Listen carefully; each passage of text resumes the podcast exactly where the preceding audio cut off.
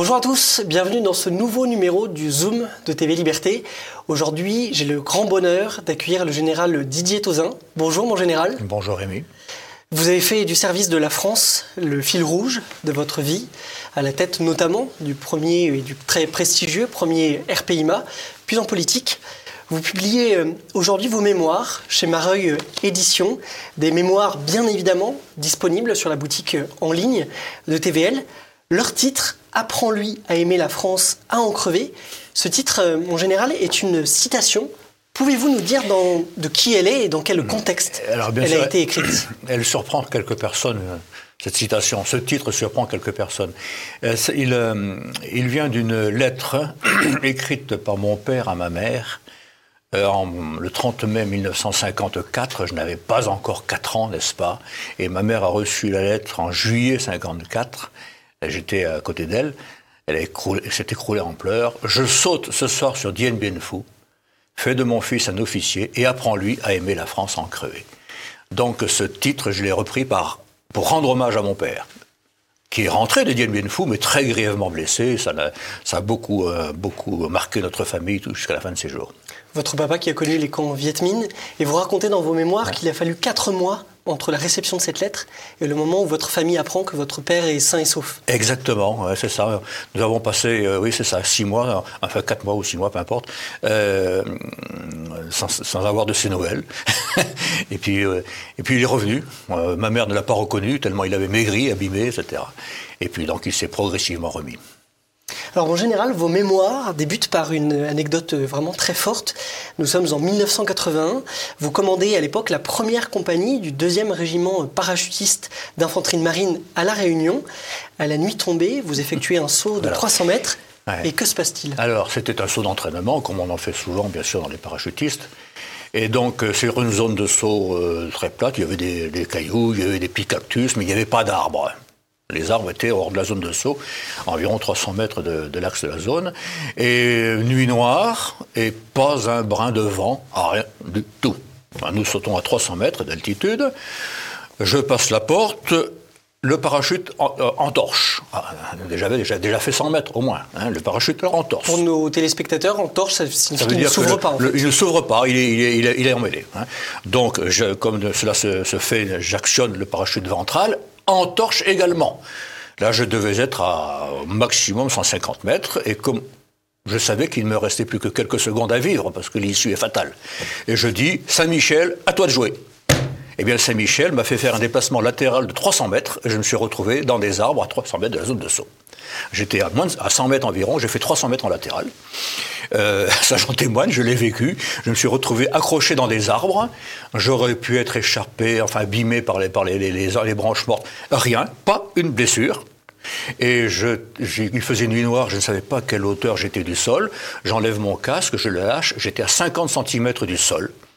C'est-à-dire que l'arbre était plus court de, de, de 2 mètres, j'avais les jambes enfoncées jusqu'au thorax. Après un saut de 300 mètres depuis un avion dans le ciel de la Réunion. C'était quelque chose, un souvenir euh, tout à fait euh, étonnant. Alors justement, mon général, la foi, la foi catholique, hmm. irrigue vraiment euh, vos mémoires. elle semble consubstantielle à votre, à votre vocation. Dans ces mémoires, vous témoignez notamment hein, d'une retraite spirituelle décisive hmm. en 1975. Quel, quel lien pardon, faites-vous entre l'engagement, votre engagement pour la France et l'engagement du croyant au service de Dieu. Alors, euh, cette retraite ignatienne, j'y étais amené par un, couple d'amis, euh, des gens qui ont maintenant passé 90 ans, euh, qui, après ma première opération, j'étais parti comme garde du corps de Fouet de Bonny, et là, après deux ans à Saint-Cyr, l'école d'application, un an au premier PIMA, beaucoup de formation déjà, je, prends enfin conscience de ce que ben, je peux tuer, faire tuer des jeunes, des camarades, et me faire tuer. Et je me suis demandé, mais à quoi ça sert? Parce qu'à l'époque, j'avais une foi qui est tout à fait... Euh, bon, banale, quoi, c'était bien. Euh, conventionnel, disons. Et donc, euh, voyant mon désarroi, donc ces gens m'ont dit, mais on, on m'a amené faire une retraite ignatienne, Saint-Ignace de Loyola. Et ça a été le changement radical de ma vie. Juste avant cela, j'envisageais vraiment de quitter l'armée parce que je ne voyais pas l'utilité de se faire tuer. je ne voyais pas. Très bien.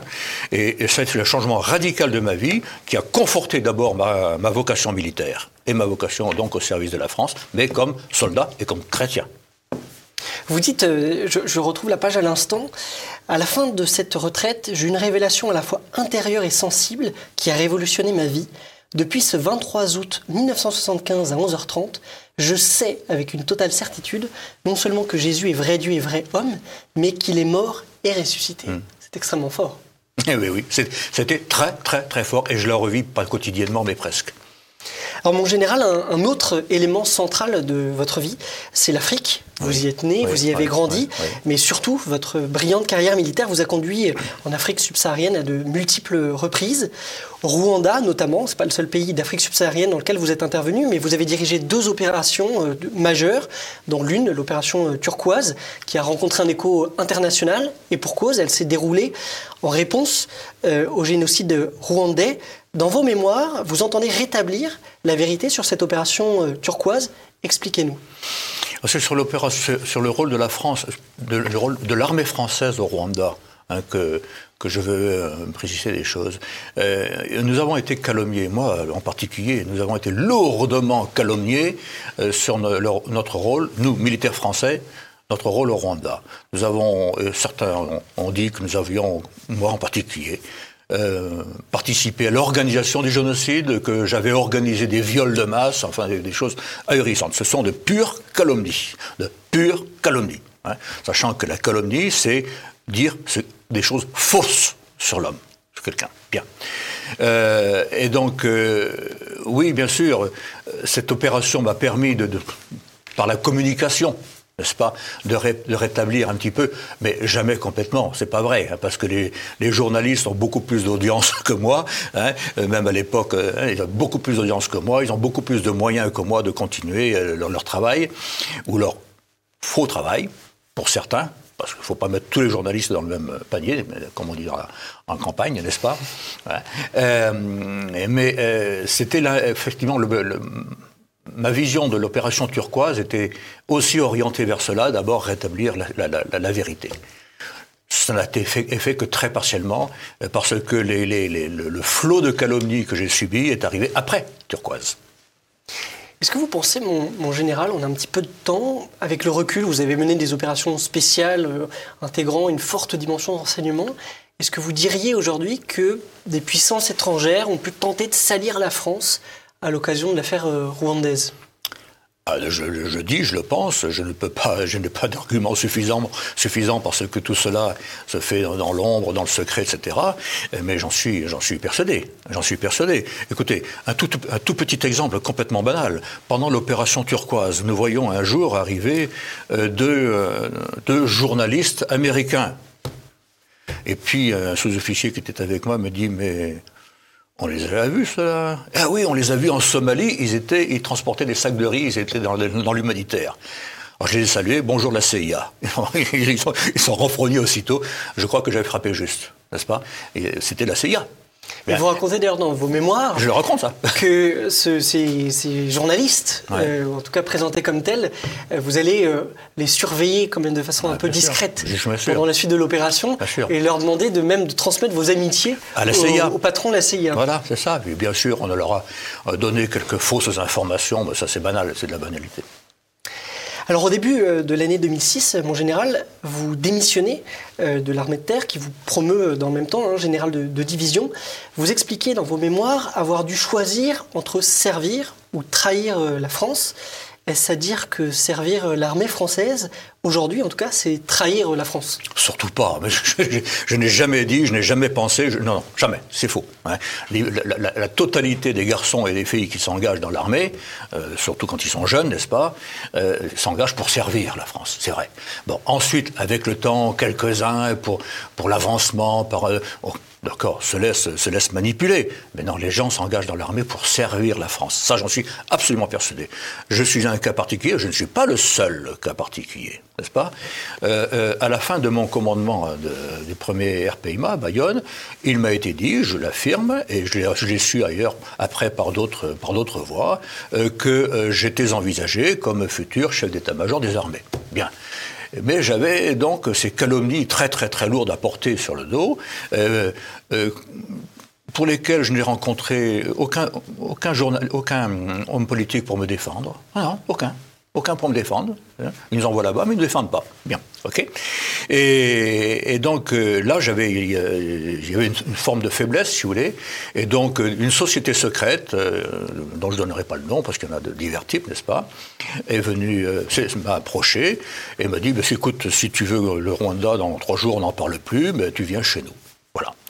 Eh bien, j'ai refusé tout simplement parce qu'on ne peut pas servir de maître. Ça fait partie aussi de la, de, la culture euh, chrétienne. Hein, depuis cette euh, retraite ignatienne que j'ai faite à 25 ans, si vous voulez, j'ai vu les choses euh, de manière toujours comme chrétien. Hein, toujours comme chrétien. Ce qui m'a amené à désobéir en opération. À trois reprises vous le dites. Vous avez désobéi à trois reprises. En opération. Oui. En opération. Hein. Euh, Est-ce que vous pouvez nous rappeler euh, Oui, mais là, je vais terminer avec ça. Donc, euh, on ne peut pas servir deux maîtres, nous dit Jésus. On ne peut pas servir Dieu et l'argent. On ne peut pas servir Dieu et une société secrète. On ne peut pas servir la France et une société secrète. C'est pas possible. En soit on sert la France, soit on sert une société secrète. Eh bien, j'ai choisi de servir la France. Ça a été à mes dépens. Je suis, j'ai au lieu de passer général, choix, général très vite, très jeune, je sais pas, il m'a fallu beaucoup de temps. Et puis, je n'ai eu que des emplois très intéressants, mais qui n'étaient pas ceux auxquels j'étais promis initialement. Et puis voilà, tant pis. Je suis resté fidèle au service de la France. Euh, vous, quelle question me posez là Oui, sur la, sur la désobéissance oui, du, du, militaire. Ça, peut paraître un détail, ce que j'ai vécu, mais pour moi, sur le terrain, ce n'est pas un détail. J'étais au Rwanda, donc, et je reçois de, de, Paris, euh, quelqu'un que je ne nommerai pas, bien sûr, euh, l'ordre d'envoyer une patrouille euh, en Ouganda. Et il faut savoir d'ailleurs que à ce moment-là, nous étions 67 euh, du premier RPIMA face à, euh, face à 15 000 Tutsis. Donc on enlevé 10 C'était beaucoup quand même. Hein. Et puis ensuite, envoyer des, garçons, nous étions tous des, des, Européens, tous blancs, en Ouganda, où à l'époque il y avait très, très, très, très, quasiment pas de blancs. Mais c'était les envoyer à la mort. C'était les envoyer à la mort. Et j'ai refusé pour cela. Parce que je, nous avions le renseignement, suffisant pour faire notre opération. Et puis, euh, je, me refusais à envoyer des garçons à une mort quasi certaine euh, euh, pour, pour des renseignements dont nous n'avions pas vraiment besoin. Donc j'ai refusé, tout simplement. J'ai pensé d'ailleurs être rapatrié disciplinaire, vidé de l'armée. Euh, J'étais décoré. Donc je, pense que j'ai eu raison. je pense que j'ai eu raison. Effectivement, que l'histoire finalement a reconnu le, motif de votre désobéissance. C'est-à-dire qu'il faut savoir, hein, certainement, euh, le, soldat chrétien et les soldats, il est chrétien. Faut, et donc la conscience du chrétien doit euh, le, guider en permanence. J'en suis intimement persuadé. Ce qui m'amène aussi à, à dire que notre métier, c'est bien sûr la guerre, mais notre vocation, c'est la paix par le moyen éventuel de la guerre la guerre en dernier ressort, et le moins possible, mais pour la paix. Alors mon général, après avoir commandé donc le premier euh, RPIMA, vous avez euh, travaillé en tant que prospectiviste pour, euh, pour l'armée. À cette occasion, vous, vous, mentionnez notamment la rédaction de, de, plusieurs notes, évidemment, adressées au plus haut niveau hiérarchique. Deux ont retenu particulièrement mon attention. L'une porte sur le déclin de la natalité euh, mondiale, et évidemment, euh, ce sujet est on ne peut plus d'actualité, notamment en France. L'autre évoque euh, l'indispensable, sorti en tout cas le, jugez-vous, de la France de l'OTAN. Alors déjà, quelles conclusions avez-vous tirées à l'occasion de ces travaux Et qu'en ont fait les autorités politiques et militaires? Enfin, la, hiérarchie militaire et les autorités politiques. Je ne sais pas ce qu'on a fait, la hiérarchie militaire. Elle a peut-être transmise aux politiques, mais les politiques n'en ont rien fait. Sont des politiques au sens fort du terme. Je dis non. Bien. En fait, ces, études, si vous voulez, étaient dans le cadre d'une étude plus large. Nous devions imaginer, c'est en 94-15, hein, nous devions imaginer euh, ce que seraient les années 2020 à 2030, nous y sommes, n'est-ce pas, au niveau français, européen et mondial. Sachant que la prospective, c'est un travail intellectuel à partir de données fortes du passé, du présent, avec des tendances lourdes pour l'avenir. C'est un travail intellectuel, c'est pas une révélation divine, c'est pas de la prophétie, hein, ça n'a rien à voir. Hein. Euh, et donc, nous avions, euh, bien sûr, comme données lourdes de, de cette étude, la démographie mondiale, On savait déjà à l'époque, depuis une vingtaine ou peut-être même une trentaine d'années, qu'il y aurait un bouleversement démographique mondial qui était en cours, n'est-ce pas? Là, la population africaine d'Afrique subsaharienne se développait énormément, de même la, population indienne, de même la population des, des, pays euh, Turquie, Iran, Irak, etc. On savait déjà que la population chinoise allait commencer à régresser à partir de 2020. On le savait. Aucun journaliste n'en parlait, aucun homme politique ne le prenait en compte, mais les, spécialistes de la démographie le savaient. Donc nous avions pris cela en compte. Euh, de même, euh, nous avions euh, pris donc vu que le, le sur l'OTAN, sachant que l'OTAN était une alliance défensive contre l'URSS. Or l'URSS venait de disparaître, donc l'OTAN ne se justifiait plus.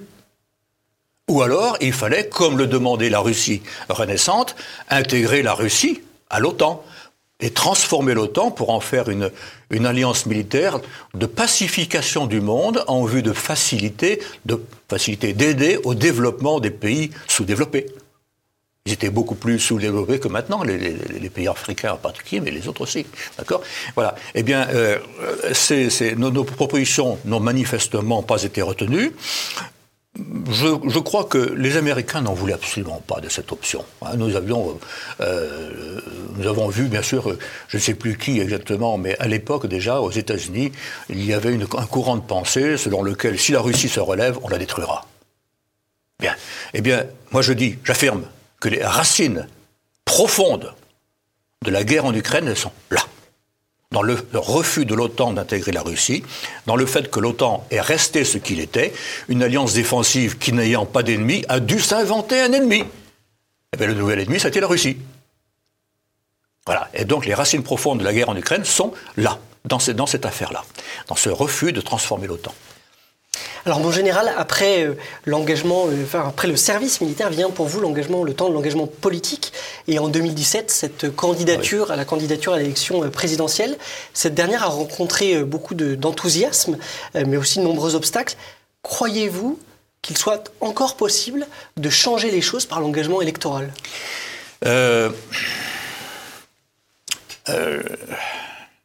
Je crois que la, situation est un peu bouchée, effectivement.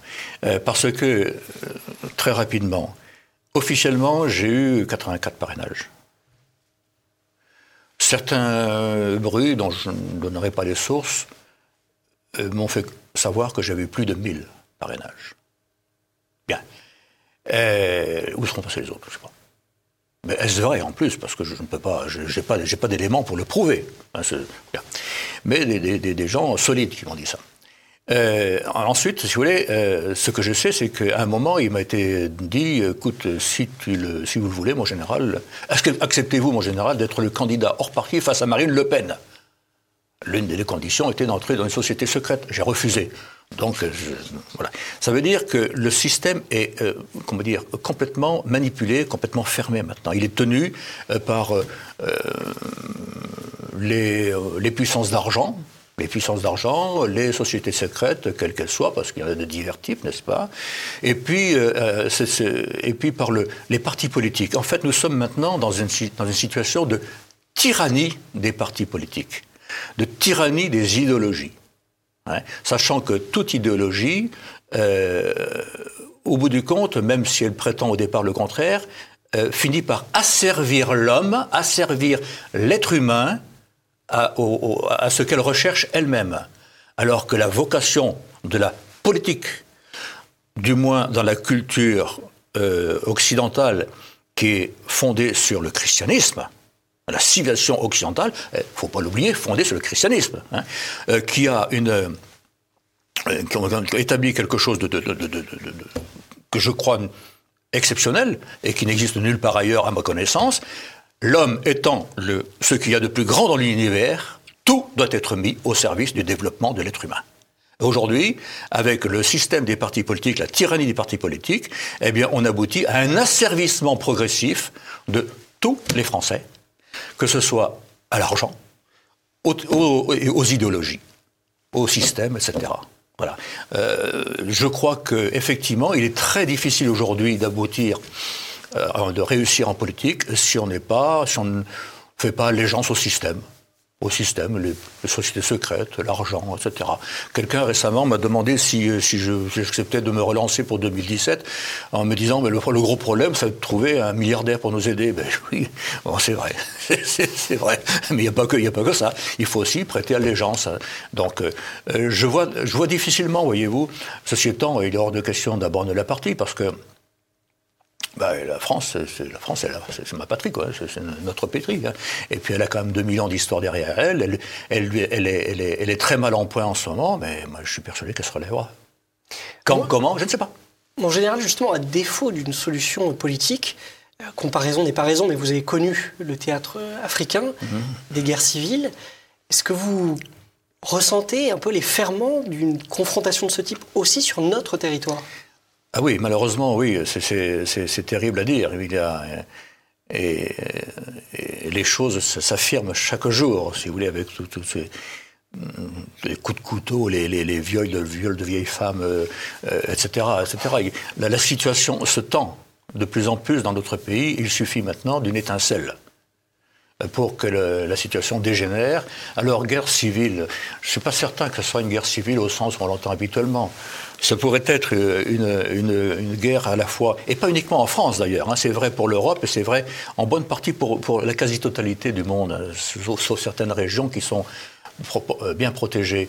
Mais ça serait des guerres euh, à la fois euh, religieuses, raciales, ethniques, sociales, politiques, débouchant sur des débouchant sur une désorganisation complète et donc des, des, problèmes de, de, de, nourriture, la famine, etc. On n'y on est, on est pas. Hein, et on peut encore l'éviter. Pour ça, il faut des gens qui veulent l'éviter. Alors, dernière question, en général, à l'amoureux de la France que vous êtes, la France euh, peut-elle encore être sauvée, selon vous? Ah, Moi, je suis persuadé qu'elle le sera sauvée. Je suis persuadé qu'elle sera sauvée. Ah, par contre, euh, si je peux m'exprimer ainsi, elle va prendre des baffes par le destin, par la, par la, le fait, la, force des choses. Hein. Parce que nous sommes. C'est nécessaire peut-être pour une prise de conscience. je, pense que oui, je pense que d'une certaine manière c'est nécessaire parce que nous avons quitté le, nous sommes éloignés radicalement du grand fleuve civilisationnel euh, auquel s'abreuvaient nos ancêtres. Hein. Euh, on, s'en est éloigné euh, radicalement, si bien que maintenant, au lieu d'être, j'ai rencontré récemment un, un, cardinal africain qui est à peu près mon âge, euh, et qui m'a, dit au cours d'une journée de, en voiture tous les deux, euh, il m'a dit mais, comment se, fait-il que pourquoi la France, qui a porté le message du Christ pendant plus de mille ans, pourquoi maintenant elle porte le message de Satan? C'est, une, parole de, de prêtre, de, cardinal. Mais c'est un peu ça. Hein. On a trahi notre vocation la France a trahi sa vocation initiale, a trahi euh, le message qu'elle devait porter. Donc, euh, oui, je pense qu'elle va prendre de, sérieuses, baffes, hein, mais elle se remettra. Ça, j'en suis persuadé, et je le vois quasiment euh, presque tous les jours maintenant avec la, jeunesse française. Hein, qui, est une partie de la jeunesse française. Mais ce sont toujours, les petits restes, sont toujours des petits restes qui, refont les grandes choses faut pas oublier qu'en 40, en 1940 à Londres, De Gaulle, autour de De Gaulle, étaient 40. Sur les Champs-Élysées en 44, 40 millions. Euh, autour de Jésus, il y en avait 12, dont un traître. Et puis maintenant, on est 3 milliards ou 5 milliards, je ne sais pas exactement. Donc ce sont toujours des petits restes qui refont. Et ce petit reste en France, il existe. Il existe et il va continuer à, Et puis il y a aussi un autre phénomène dont on ne parle jamais sur les plateaux de télévision, dans les journaux, la conversion des musulmans. En France ou ailleurs. ça pose des problèmes dans certains pays musulmans, du Maghreb ou d'ailleurs. La conversion des musulmans au christianisme, aux diverses formes de christianisme, pas forcément au catholicisme, mais en France aussi. Il y a des quantités de musulmans qui se convertissent. Hein. Et donc ça aussi, ça va changer les choses. La France renaîtra, j'en suis persuadé. Merci, mon général, pour ces paroles d'espérance. Je rappelle vos très très belles mémoires. Apprends-lui à aimer la France, à en crever, disponible sur la boutique TVL qui paraissent aux éditions Mareuil. Merci à vous de nous avoir suivis. N'oubliez pas de partager cette vidéo, de commenter, de liker. À très bientôt sur TV Liberté.